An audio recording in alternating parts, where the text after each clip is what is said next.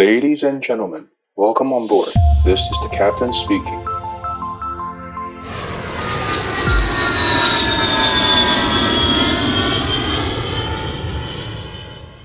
Hello, hello, 大家好，我是可乐教官，又碰面啦。今天的录音时间是十七号，然后我们的播出时间也会是同一天。大家听到这个日期这么靠近，就知道我又被追着跑啦。前两天。呃，我们机长广播的同事同仁就问我说：“诶，教官能不能请你提供一篇 podcast？” 我说：“好，没问题。”然后我就想说：“哦，真的想不出主题可以讲什么。”后来我就想到我有个好朋友啊，他名他叫 Alex，嗨，Hello，Hello Alex，今这一集要你要听哦，这一集是为了你播的哦。啊，我一个好朋友 Alex，他是他目前是算航迷吧，然后未来应该有可能会加入到我们公司。那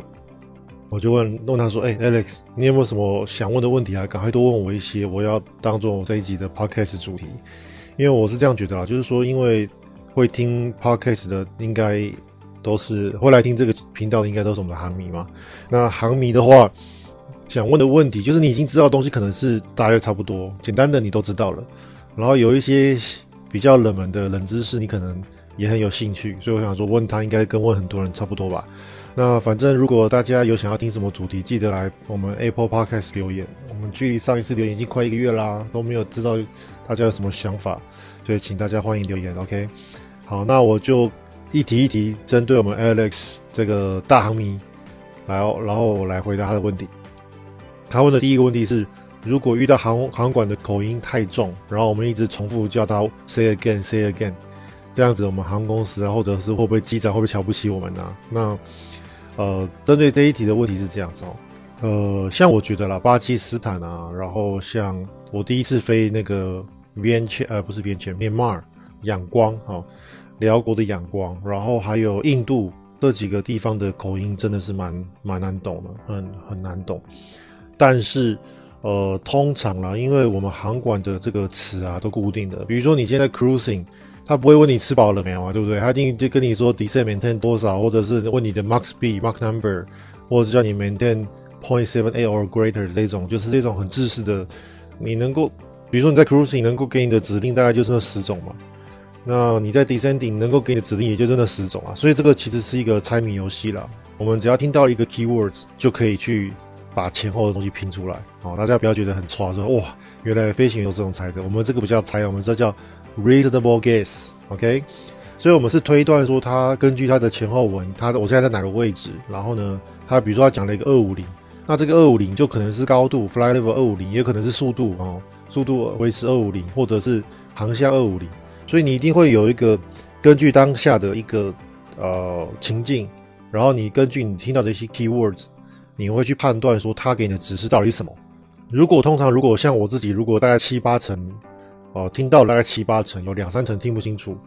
那我就会根据我这个七八成去前后拼出来之后，我会 reback，我会附送给他。那像这种，如果我有听不清楚的复诵，我会复送的特别的慢，因为我要他只听到我在讲什么。如果是我已经很确定他讲什么，比如说那种很简单的 right turn heading two five zero，很我就会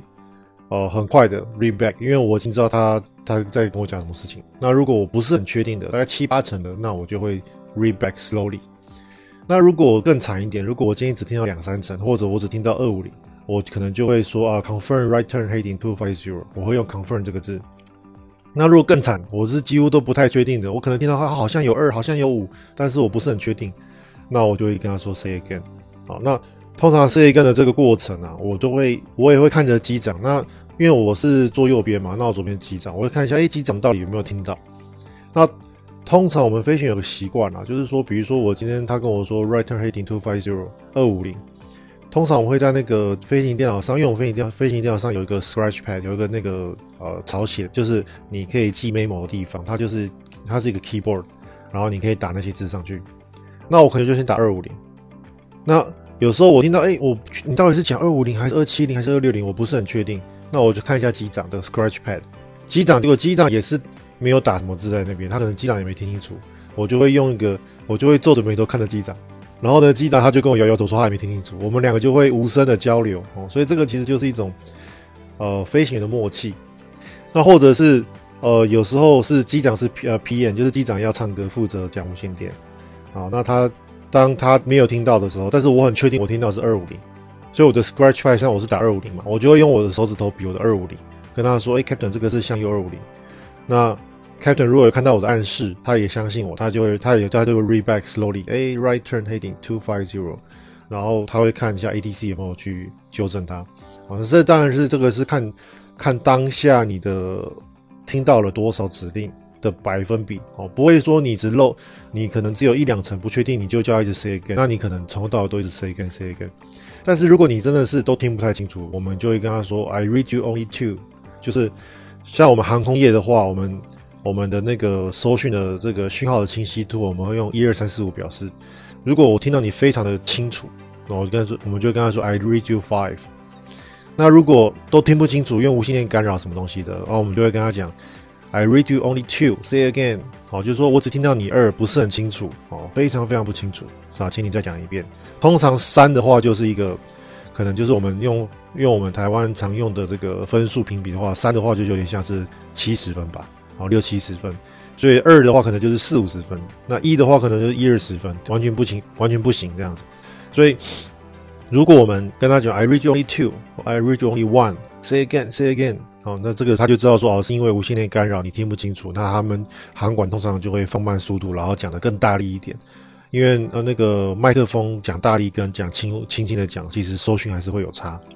所以这个是航管的部分。那航管口音重，我觉得印度算蛮重的啦，但是印度人很奇怪，他们的。赘字特别多，他们很喜欢讲一些有的没的赘字，然后最后跟你讲 right heading two five zero，前面跟你讲不不不不，然后 right heading two five zero，所以前面的赘字我都一律听不清楚，但是后面至少我知道说啊，他你他要九，他要我右转二五零，好，重点有有听到，哦，印度它就基本上就是多，基本上那个口音各各个口音就是多飞啦，就是你飞个三次五次，大概我的以我目前来说，大概就是那个国家没有飞过，大概飞个两三次就会。呃，pick up 它的那个口音，然后像东南亚的口音其实都很类似，所以你你懂一个另外一个国家也不会差太多。哦，所以这个是航管口音的部分。记得我们有两个飞行员，所以两个都听不清楚的几率其实不太高了，所以一直讲 say again 的机会不高。加上我们会猜嘛，哦，好，不是猜，是 reasonable guess。好，那这个是你的第一个问题。然后第二个问题是，为什么国外的公司可以带宠物上去？哦，因为我们。就大家都知道，我们台湾的公司，而且亚洲公司常常不能带狗嘛。那因为 Alex 那天突然间就给我个照片，说：“诶，为什么会有一只狗在驾驶舱？”我就跟他讲说：“我推断了，应该就是呃，国外的公司很多都是可以带带宠物上去的，只是说每一个公司规定你这个宠物要怎么装哦。比如说你那一只，像他那个照片，那一只可能是导盲犬。那导盲犬的话，它算 service dog 嘛，它是算是在在上班的狗，所以像这种狗，它就没什么限制。”那你如果是宠物狗，那有可能是，诶，你需要用什么箱子啊，什么东西的，所以每一家公司的规定不同。像我们公司就很硬，我们公司就是规定不可以带宠物哦，没有不可以带 live animal。live animal 可能比如说，呃，比如说有些呃人会托运嘛，比如说乘呃乘客坐在驾坐在那个乘客座，那他会托运他的狗。那像我们公司就规定不能，呃，有些飞机不能托运。那不能托运不是因为我们不愿意赚这个钱啦，是因为我们公司有些飞机它的那个货舱啊是不可以调温度的，所以说你那个是没有加温，你可能飞到高空之后，那个那个货舱里面啊，它可能负四五十度，因为我们外面的温度是五十负五十度嘛，我们对流层顶的温度温度大概负五十度，所以我们 cruising 的时候外面负五十度，结果你的货舱也没有加温，所以底面的温度可能也是负四五十度。那那些狗可能动物可能活不下来，哦，所以我们公司就直接规定，没有加温的那个呃飞机，货舱没有加温的飞机是不可以载动物的。那我们公司有些飞机是有加温的，有两三架是有加温的。那这些飞机在货舱就可以托运那些狗狗啊、猫啊这些东西的。所以这个也是看每一家公司的规定不同了。那我是认为那一只狗，因为它是牵着一个绳子跑来跑去的，我不认为它会是宠物狗，因为一般公司不会让你宠物狗到处跑。啊，比较有可能机会是它是 service dog，它可能是导盲犬啊，还有有有用途的。那也有可能是那架飞机根本没有在飞，哦，它只是可能地勤人员。但是我是觉得不可能的，因为那天那个照片上面是有行李箱嘛，我看到机长的座位后面是有行李箱，所以应该是那那天是一个航班。呃，anyway，反正这个东西世界无奇不有嘛，哈。好了，第三个问题，他是说网络上有听说，当飞机厕所坏掉的时候。是很严重的问题，不能起飞。好，呃，厕所坏掉这个又看你是怎么坏法了，因为厕所坏掉有分，就是因为大家知道我们的那个飞机啊，呃，有呃有两种污水，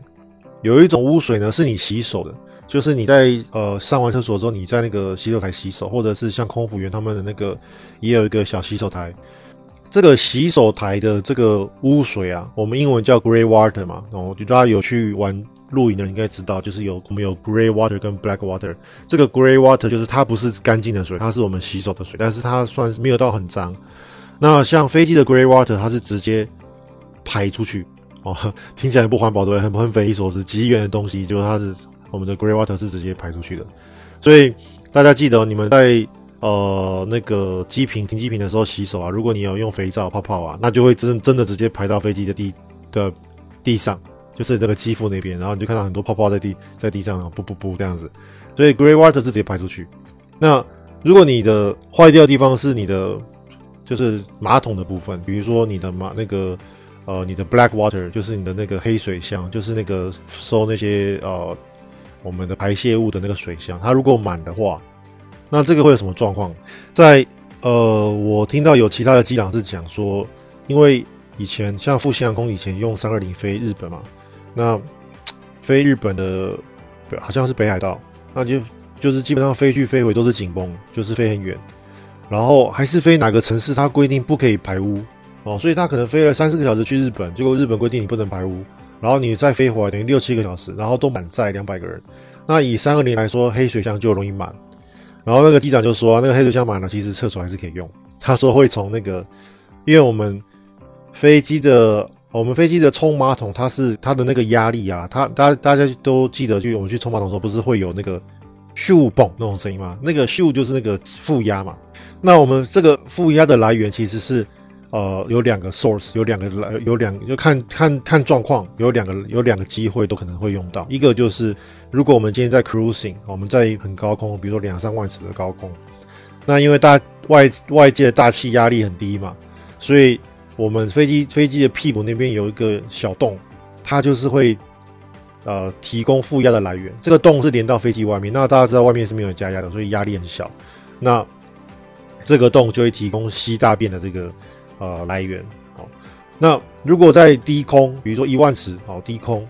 然后呢，在地上，那这个时候因为大气外气外界大气压力不够嘛，所以这个时候，我像我们三零的话，它它会有一个这个真空马达，它这个马达这个 pump 它就会持续抽动，会做动，然后让一个产生一个负压，然后也可以把那个马桶的那个排泄物吸走。好，那现在问题来了，如果我今天我今天如果满了怎么办？其实，在空中买了，其实还是可以用。这是根据机长讲的哦，根据我们朋友哦一个朋友讲的，他是说在 cruising 的时候满了嘛，那因为这个负压的这个洞啊，它是连通到马桶那边去，连通连连通到呃 black water，所以你一按那个满出来的大便啊，就会从那个小洞啊，就会直接流出去。所以那个就看到有些那个以前复兴航空那个。呃，有飞日本啊，你就看那个三二零屁股后面啊，有那个黄黄黑黑的东西，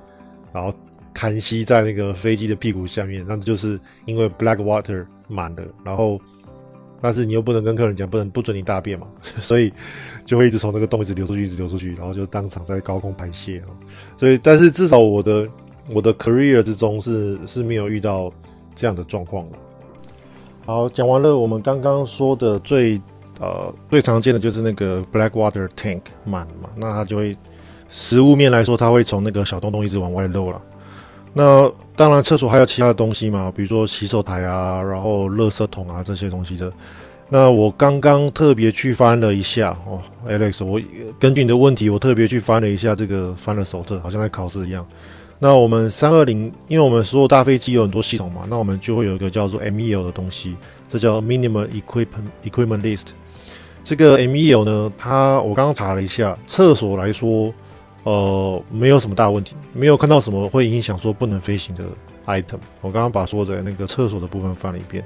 所以按按理来说，按照航呃呃 Airbus 的规定，应该厕所坏掉没有说不能飞，那只是说实物面来说，你厕所坏掉了，哇，我有两百个乘客，那怎么这个怎么飞啊？这个实际上不能飞嘛，因为这个嗯可能没有办法使没有办法使用厕所，这个会。导致这个民怨。所以可能航空公司在呃，就是在客舱的手册或者航空公司有其他的地方会有 mention 到，比如说，呃，我有多少乘客以上，我需要有几个厕所可以使用，或者怎么样怎么样，它会有一些更细节的规定。但这个东西不在空中巴士的规范里面。所以如果我单纯翻空中巴士，因为对于飞行员来说，我只 care 空中巴士嘛，那你你那些 cabin 的东西，这个东西。会是由我们的，我们叫我们在外国的话，我们叫 cabin charge，就是在台湾的话，像长荣叫 CP 嘛，Chief Purser，那在在有些公司叫呃 cabin manager，就是由我们的空服员最大的那个人，他要知道说，呃，这个东西坏掉了，能不能使呃能不能飞？那像有些东西是空巴，他会直接明确规范的。举例来说，啊、乘客的安全带。那像空巴，它就很明确的规定说，哎，你乘客的安全带，比如说这个椅子的乘客安全带坏掉了，那你就必须视同为这个椅子是不能使用的。所以你，我比如说我这架三二一有我有两百一十四个座位，那我有三个的安全带是坏掉的，所以你今天上来的乘客你就不可以到两百一十四个人，你只能两百一十一个人，你要扣掉三个人不能上飞机这样子。所以，呃，像这种它就是有明确规定，但是像厕所我刚刚翻了一下，它是没有明确的规定说什么东西坏了不能走。哦，这个是我翻到的手册的部分。那如果呃我们的人呃听众们有听到有什么呃更了解这一部分的话，因为这个东西是 cabin 的东西，我比较没那么了解了。我根据我是根据我所知道的我的理解，对于飞机理解，然后去翻了手册这样子。OK，所以如果你有呃对于这方面更了解，那请在留言区跟我们讲一下啊，多多指教。好，那我们再看下一题哦，他是说。当机长是不是可以免税品买到爽？然后他的另外一个问题是可以代购赚外快吗？好，呃，当机长是不是可以买免税品买到爽？当然可以啊，看你你可以买到没有钱为止啊。哦，所以当机长买免税品的那个 limitation 就是在于说你的口袋有多深嘛。好，因为大家知道我们是开飞机的人，所以基本上我们的我们带上飞机的重量是不太限重。当然，你不可能夸张啦，是带什么两吨的东西上飞机嘛？但是基本上你个人的物品，比如说五十公斤、六十公斤，基基本上公司不太管你了。哦，所以这个免税品确实可以买到爽。哦，但是就是看你的口袋有多深。那呃，代购赚外快这些事情是可以做不可以说哦，可以做不可以说。像呃，我知道像那个华航他们应该说台湾的公司都规定了，就是呃，组员只要你是那个代购啊。你被俩包了，就是直接开除。我所知道是这样子。那但是实际上来说，很多东西都可以代购啊。像我知道的，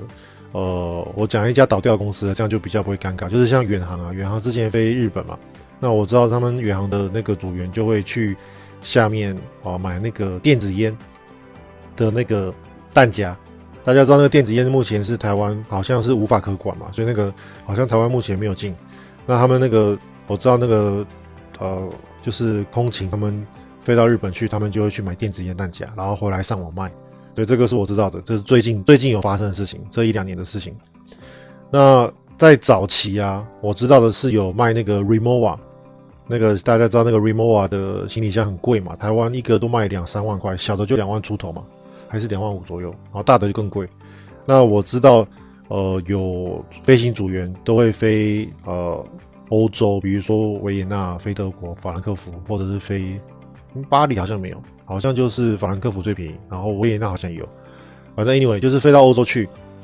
那他们的做法就是啊，他们会去那个去当地的那个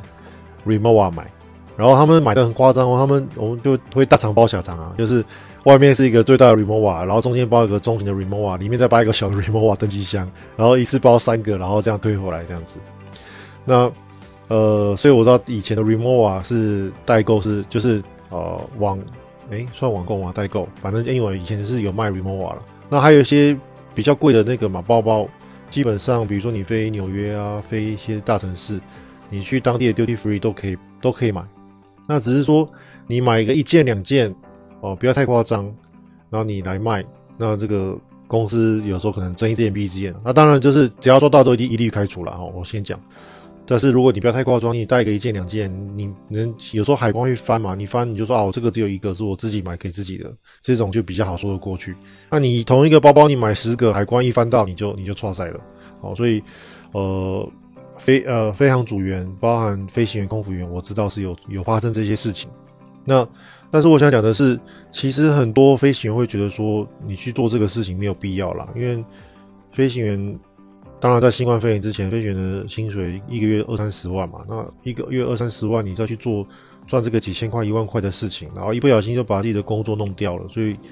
比较少飞行员会做了。我听到比较多的其实是后舱的组员在做这些事情。OK，好，那就这样子，好像讲太多了。好，那我们就讲到点到为止。那再下一个问题是，请问如果在飞机上觉得冷，可以跟空服员反映吗？那机长会把温度调高一点吗？还是有一定的规定？啊，基本上航空公司都有规定了，那个调的温度都有规定，比如说二十四度啊，或者怎么样，它都有规定。那像我们以三二零来说，我们比较新款的三二零啊，它有两个地方可以调温度。哦，我们的三二零的调温区就只分前跟后，就是我们三二零的调温区有三个 zone，就是驾驶舱一个 zone，所以我们可以调，我们决定自己的温度。然后呢，那个客舱就是乘客坐的位置分前后，前后两半这样子。我们飞行员可以调的温度 range 比较广，哦，从十几度到三十几度可以调。那通常我们就会放在某个特定的位置中间。那比如说这个中间的预设值是二十四度，然后空服员他们可以根据我们这个我们放的这个。大的这个二十四度的这个范围，再加减两度，所以当我们飞行员决定好二十四度之后呢，空服员可以调到二十六度到二十二度的区间，他可以去微调他们的那个 panel，他们在那个他们的呃，如果你是三二零的话，在三二零一走进来的那个前面的那个 panel 上面就可以调温度。当然，呃，航空公司有它有它的规定，所以基本上，呃，如果你觉得冷，因为你觉得冷，可能有别人觉得热，所以这个就会比较尴尬，就会比较难去去掌握。所以通常，如果你真的觉得靠我这真的超闷的，因为像我之前就坐飞机，我就感觉到，比如说我坐七七七，那我的肉很热，可是我我去上厕所都往前走，看前面怎么前面怎么那么凉快，那么爽，那我就会因为像我比较胖嘛，我怕热，那我就会可能跟空服员提说，哎、你我那个肉怎么特别的温度特别高，请他帮忙看一下。那他们有时候看一看，就是哎好像真的比较高，他们就会帮我调低一两度这样子。所以这个是呃你觉得热或冷，你真的去确实可以跟空服员讲，但通常会觉得冷啊。所以我们都有坐飞机的人都知道嘛，我们上飞机都因为带薄外套、薄外套，带一个舒服的薄外套，然后最好还有一个帽子可以遮住你的眼睛，这样比较好睡嘛。所以，呃，基本上常飞的人应该不会怕冷啊，哦，都是怕热，因为常飞的人都会带外套去，哦，所以基本上你觉得冷或热你可以讲，但是人家不一定会理理你，基本上是这样子。OK，他的下一个问题是有没有遇到有人偷救生衣的？哎，真的有哎，我不知道是因为。我以前在台湾都从来不知道这个问题，但是直到我来东南亚飞之后，发现哦，这个问题真的很多。这个救生衣的笑话有两有两两两种，有一个就是之前我就听过我们的空服员讲，他就是说他们在上面 demo 嘛，哎，这个怎么弄救生衣？救生衣在你的椅子下面，然后你要怎么弄弄弄？demo 完了之后，他们在巡在在巡视，准备要起飞，在巡视，就发现说，哎，这位客人怎么怎么身上的衣服怪怪的，看起来像我们公司的救生衣，然后仔细看，哎，看真的是救生衣耶，所以。那个客人就以为你在 demo，他也要弄，然后就把它套到他头上去，然后就救生衣就把，因为我们的救生衣是有有有封封条的，它是 seal 起来的。你有封的时候，它可以放比较久；你一拆封了，它就不能放。所以那个客人就把救生衣套在身上。那像这个是有，那当然我们就会交赔钱嘛，因为这个东西就是你把我弄坏了，然后就跟说、欸、你这个不能弄，然后就交赔钱这样子。那还有另外一种情况是。呃，乘客下了飞机之后，我们公司的空服员都一定会蹲下头去看每个座位下面的那个救生衣有没有少，真的有被干过。那通常被干走之后啊，因为客人下了飞机，他们会先去海关嘛，会去去那个去护照检查。那我们通常会在他们到户到海关之前，我们就会发现说，干，我们救生衣不见了。然后在几号，比如说啊，二十三 C 的救生衣不见了。那这个时候我们就会哦，赶快去联络地勤，然后去 去追我们的救生衣。那我我记得我们的公司好像是规定说，呃，空服员如果没有查到救生衣不见，然后被干走，空服员要一起赔，哦，好像我记得规定是这样子，所以他们就会很认真去检查救生衣。那救生衣基本上就是像我刚刚讲的安全带一样意思，你没有救生衣，那个椅子是不能坐人，所以这个是蛮严重的，所以他们一定会去把它追回来。我就亲眼看过有有人干过，然后我我那一班还是我飞的，然后我们的空服员去把它追回来的，后来真的有拿到，那就把又把它找回来，蛮厉害的，我们的空服员都很强。那千万也知道那个位置是谁，然后会看说，哎、这个人好像是你，然后就直接去问他这样子，啊，我觉得还蛮蛮好笑的，真的有在非洲发现救生衣真的很重要。然后他的下一个问题是，呃，如果乘客有飞行日志想要请机长签名的话，要怎么样让机长知道？哎、我一直到他跟我讲，我才知道原来我们的航迷们有在做这个 fly log 哦，我真的是有点讶异哦，飞了这么多年，我真的不知道有有有有乘客会做这件事情，就是他们会把他飞哪一个航班，然后有可能有一些照片啊，或者机长签名啊，然后做做什么机种啊，然后那个行李条会贴在一个小本子上，我真的是超级讶异。他他那个他跟我讲，我还说什么 fly log 我看不懂，大概去网络上，Alex 还去网络上找了很多那个。航迷的分享给我看，我才吓一跳，我说原原来各位真的有人做这些事情哦，我是很难想象，因为我飞很多嘛，就是即使我没在上班，我当乘客我也是飞很多啊，一个月飞几次，所以如果每趟都做的话累，会有点累，所以我不知道说又真的有航迷做 fly log 这件事情。那怎么让机长知道？基本上这样子啦，大家就想你们你们是客，你们是花钱的大爷嘛，你们是我们的你你们是我们的上帝。所以你要想，不要觉得说机长或者是那个空服员很屌，我们其实就是服务你们的人。所以，如果你想要需要有什么东西让我们签名啊，你欢很欢迎你们就跟空服员讲，你就说：“哎，你好，我是我是你们公司的忠实粉丝啊。那今天我这个飞行日志可不可以请机长帮我签个名啊，或怎么样的？那你交给空服员，那空服员他们基本上就会帮你转交啊啊！记得你们你们在找空服员那呃要挑时间点，我跟大家讲一下哈，就是。起飞前你们不要找空服员，因为起飞前空服员非常的忙，他们要做 cabin 的这些呃 equipment check，然后呢，他们要把每个乘客安安定好定位，然后他们要准备热餐，他们会非常非常的忙。然后一起飞之后你也不要找，因为一起飞之后他们要准备送餐啊，要准备像看你你是做哪家公司嘛？如果通常有些公司的每家公司的那个服务的内规不一样，他可能会先走一趟酒水饮料，然后呢会在第二趟就是给你那个呃上餐。然后再走一趟就是要收餐，然后可能还要再倒茶倒大咖啡，所以他可能要走四五趟。所以你在这个时候刚起飞后，你如果跟他说：“哎、能不能帮我递这个 fly log？” 你只会得到白眼哦，相信我。所以你的这个 timing 很重要，你要懂得察言观色。什么时候呢？你就是看到哎，大家都吃饱喝足了，已经开始要上厕所昏昏欲睡了，这个时候你差不多就可以准备。那你要记得，如果是吃饭时间，因为乘客吃完之后换空服员吃嘛，所以，呃，通常你，呃，比如说你是长程航班，你去美国啊，去这种长程航班，你要给空服员吃饭的时间，等到他们吃饱喝足开始聊天的时候，你这个时候再去去敲那个我们的厨房，我们叫 galley 嘛，你去敲厨房旁边的那个窗户啊、那个那个墙壁，然后你可以跟他们说，诶，能不能请你？帮我把这个 fly log 帮我呃拿给驾驶舱，请他们签名这样子。那这个时候他们就会比较有大的几率会帮你做这件事情。所以这个呃这件事情可以做，但是你的察言观色很重要。那当然，如果是短程航班就会比较难一点。短程航班的话，因为都很忙嘛，所以这个就会比较难一点。那我觉得比较大的几率就是你要最早上飞机，然后。我是觉得短程航班真的难的，因为像很多公司，我们驾驶舱门都是关的嘛，就会让你没有机会签到名。那你如果早点上飞机，把这个东西请他们问问看有没有机会帮你递进去，就是你最早上飞机，然后你找到这个 cabin in charge，就是呃像像国泰话好像叫 cabin manager 嘛，你找到这个最大的这个人，你跟他说，哎，你好，我是你们公司的航迷，那能不能请等一下你有空的时候帮我把这个 fly log，请我们的飞行员帮我签个名，做个纪念这样子，那这个就蛮有机会的，因为。呃开宾尼 charge 这个 chief purser，他会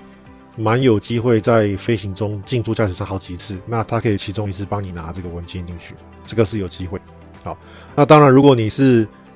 呃这些航空公司的金卡会员啊，呃钻石卡会员啊，或者是你是做金的头等舱、商务舱的，就更有机会了哦，因为毕竟你是你是大爷嘛，哦，所以他们会更对你会更好的服务这样子。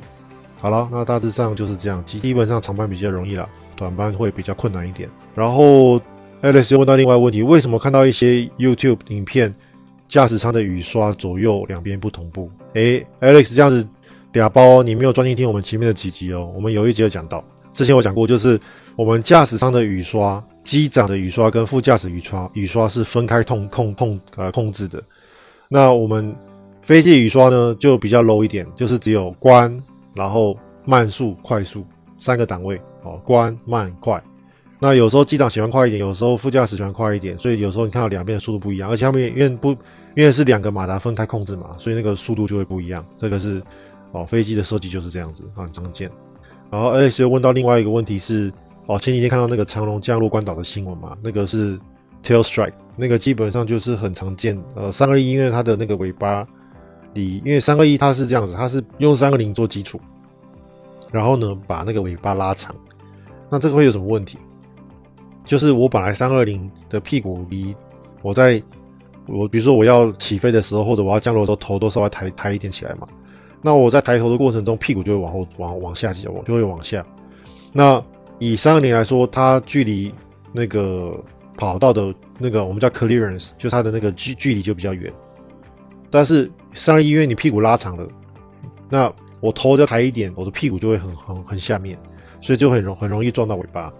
所以其实像三二一啊、三三零这种飞机，呃，它的那个 tail strike risk 就比较大。那基本上呢。插到屁股，百分之九十九点九应该都是飞行员的问题吧？飞行员的操控不好，所以呃这件事情因为还在调查嘛，我也不能不方便讲太多事情。大家都同事，大家都是同一个产业的，只是说这件事情通常飞行员呃被归责、被归咎的几率很高很高很高。那当当然他们事后的处置是没有什么问题的，就是 tail strike 可能当下不 stable，所以从从飞 go around。然后不飞高，然后再重新回来落地，基本上机长的处置是没有问题的。只是说，毕竟把公司的飞机撞坏了，有时候通常那个驾驶员一定会被规责的，一定会被追究责任啊。这是我们产业上就是这样子啊。所以常说我们的这个飞行员捧着这个饭碗啊，就是玻璃饭碗，一点小事情哦，都很容易掉工作。哎，等到这就有点感伤。好了，啊，跳下一个。呃，哦，Alex 延续这个就是什么情况会这样？那我刚刚讲过嘛，那就是通常都是人的操控大概占七八成以上的这占比。你可能天气不好，有有因素，比如说大尾风，或者有个 gust，啊，或者疲劳，但是但是总的来说，你的那个呃人为因素还是会占大部分。然后，哦、他有问到一个问题，为什么很多机师都不太敢公布自己是哪一家航空公司？这个违反公司的规定吗？呃，对。台湾的公司基本上都有要求了。台湾的公司的那个就是员工的，比如说礼仪手册啊，或者员工的规范手册都会讲到说，呃，不，非经许可不可以在啊、电视上或者是媒体上发表这些言论哦。所以公司会有这些规定。像我以前在台湾的公司上班，台湾那家公司还有规定说，非经许可不可以自己飞小飞机哦。就是有像很多飞行会有小飞机去玩嘛，比如说去国外租小飞机自己玩。像以前我们的公司就有规定啊，不飞经许可不准你飞小飞机，所以就有很多。那像我知道有些公司会规定说，呃，飞经许可不可以从事高风险的运动，比如说那个很高